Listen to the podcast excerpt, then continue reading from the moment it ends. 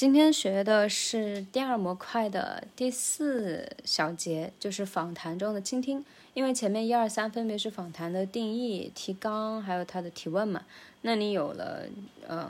提问，你当然要听别人的回答，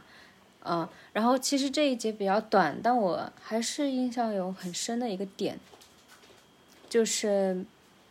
呃你要给对方空间，让他去。思考，让他去回溯自己的一些故事，或者是关键性的解读。然后，嗯，同时呢，其实给对方时间，其实也是一种温柔的陪伴，陪伴他自己去回溯。因为有的时候，很多时候，嗯，就一个受访者，他可能自己的呃倾诉的过程，其实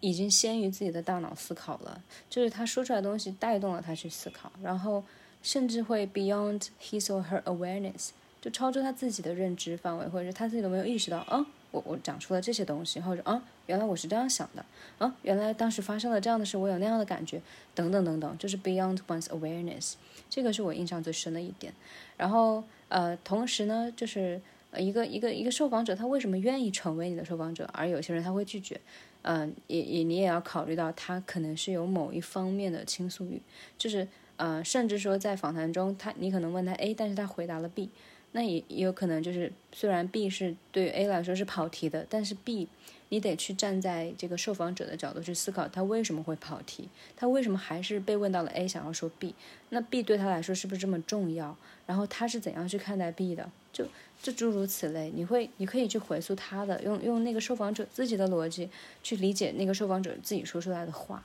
就这一点，我觉得也是非常妙的一点，嗯，就非常的深刻吧，非常高。就是，嗯，你会发现有些人他他跑题了还是滔滔不绝，可能是因为他认为重要，他不认为跑题，或者说他知道跑题，但他还是想说，那这就是他的一种倾诉欲。其实侧面反映了呃这件事或者他倾诉的这个东西对他来说有多么的重要，多么的关键。我们要追溯对方受访者的逻辑，而不是用我们自己事先设定好的，呃。访谈大纲的这个逻辑去理解他们，然后还有一点呢，就是，呃，嗯，其实就是陈晓明老师他说了一点，跟我当时想的有，就刚好是一样的。就他总结的时候，他会说，其实一个好的采访者，他会设定一个创立一个情境，一个一个空间，去带领或者是去陪伴，嗯，这个受访者一起去回溯他的一些关键事件，嗯。然后去去，甚至去接触到一些自己平时可能不会去探索，或者是没有意识到的事情，就是从无意识到有意识，嗯，这样一个陪伴的过程。然后创设这个场景，这个这个情境。他当时说这句话，我第一个想到、联想到的是一个好的老师设计一门课，其实也是这样，就是你能够用一个情境把所有的语言点或者知识点都串起来。然后是有有始有终，有意义，有高潮，有有有结尾的那种，所以，然后包括陈晓明老师自己最后也说，就是一个好的访谈设计，其实就跟一门好课一样，真的是 exactly，非常非常认同，嗯，然后再来回头说到，就是从头开始看老师基本上讲了哪些点，首先老师是说了访谈中倾听的呃原则，或者说它的标题吧，标题我觉得也非常好，就是需要智慧的沉默。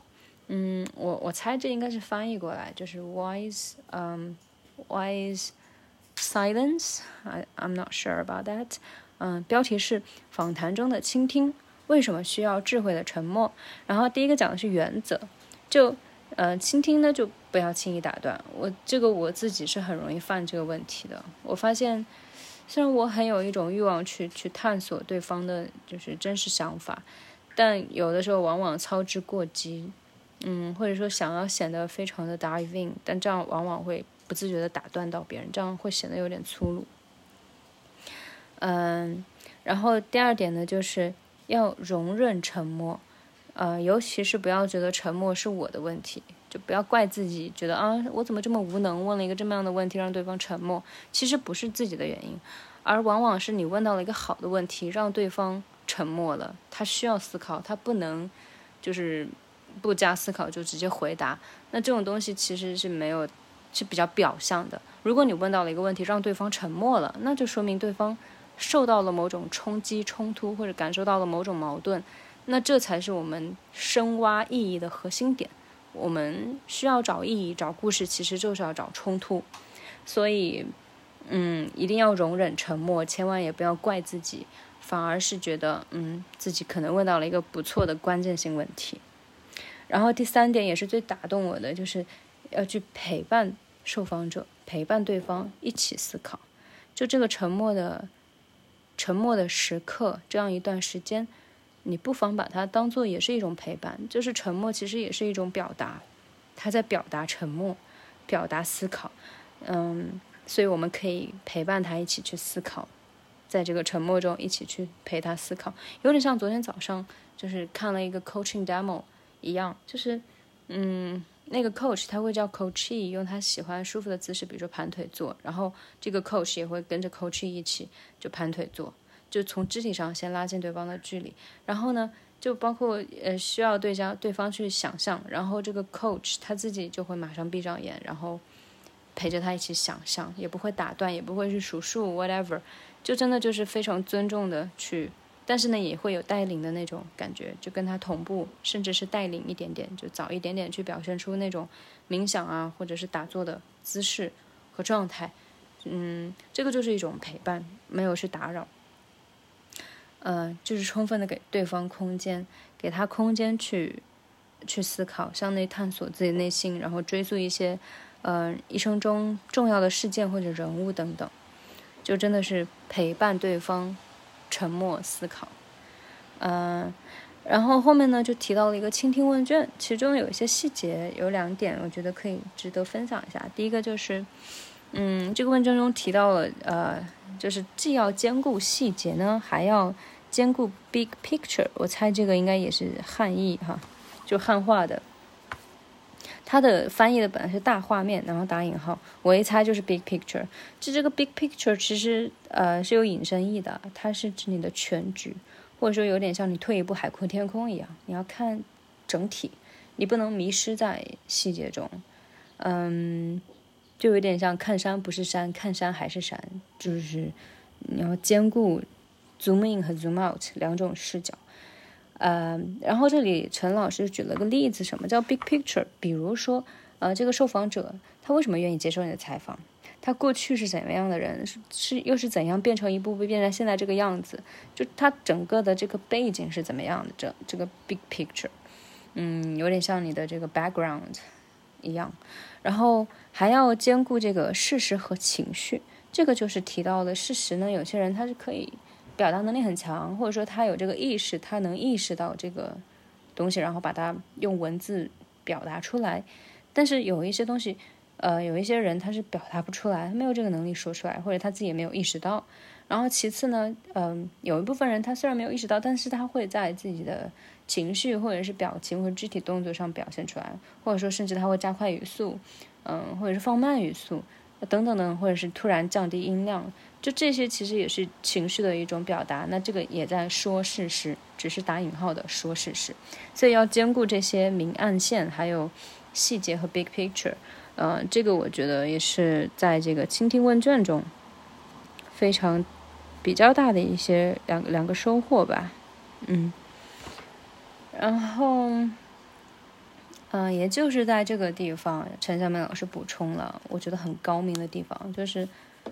嗯，你得细致入微的了解人性，就是他愿意接受你的采访，肯定是有一些倾诉欲，然后哪怕跑题了，他还在继续说，那就说明这个东西对他来说很重要，尽管也许目前暂时 跟你。这个访谈问题不相关不重要，但是也许这个事情有点像他山之石可以攻玉一样。就既然这个东西左右横竖都这都是对受访者来说很重要的事情，那么也许他可能从侧面可以挖掘出一些切面来佐证，或者是直接证明，或者是给你灵感来想到啊，原来 A 和 B 之间有另外一种联系啊，等等等等。呃，反正就是要站在对方的角度，不要你说，不要我认为，要你认为，就是要听别人讲，然后去追溯他的逻辑，嗯，就是要放下自己的逻辑吧。这个真的是挺难做到的，但我觉得真的很高明。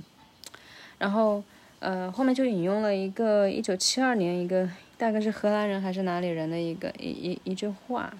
叫 Van den Berg，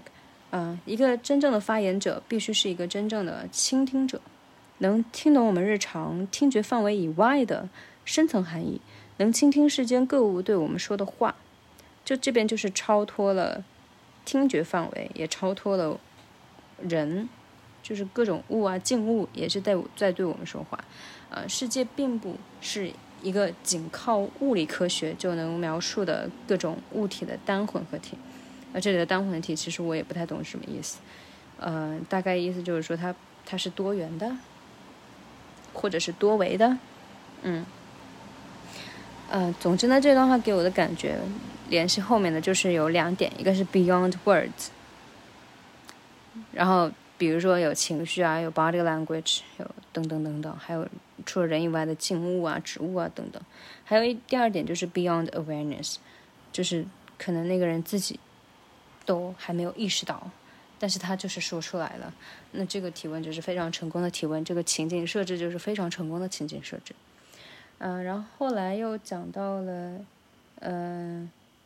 就是啊，陈昌明老师在他基础上去解读嘛，他就提到了一个好的访谈应该会创设一个情境，就是让对方平时自己也没有想到的东西，就就是涌现出来，然后双方都觉得这个访谈是对彼此都是很有意义的，嗯，然后或者让对方觉得啊，因为我的陪伴或者我这个人的存在，或者是我与他的这种关系，因为我的倾听，因为我的提问等等等等。嗯，就让他就是深入探索了他你自己一个人永远都不会去探索的问题，那这个就是非常有意义的一件事情。我觉得这个就非常符合我自己以前的一个一些做法和想法，包括现在也是，就要激荡起一点点涟漪或者是波澜，然后 make some difference，make a change，我觉得这个就达到意义了，其实。呃，然后安超老师在他基础上就补充了一下，就是，嗯，他感动的点跟我感动的点是一样的，就是开头说的原则，嗯，倾听其实是陪伴对方一起去思考、探索、反思。就如果对方沉默了，你你不用紧张，也不用怪自己，恰恰你要抓住这个机会去陪对方一起去思考，一起去沉默。嗯，然后沉默是一种表达，是表达说我在思考，嗯，我选择。说沉默，然后在这个过程中，双方其实都重建了关系，啊，好，那以上呢就是，嗯，第二模块第四小节的内容，智慧的沉默，嗯。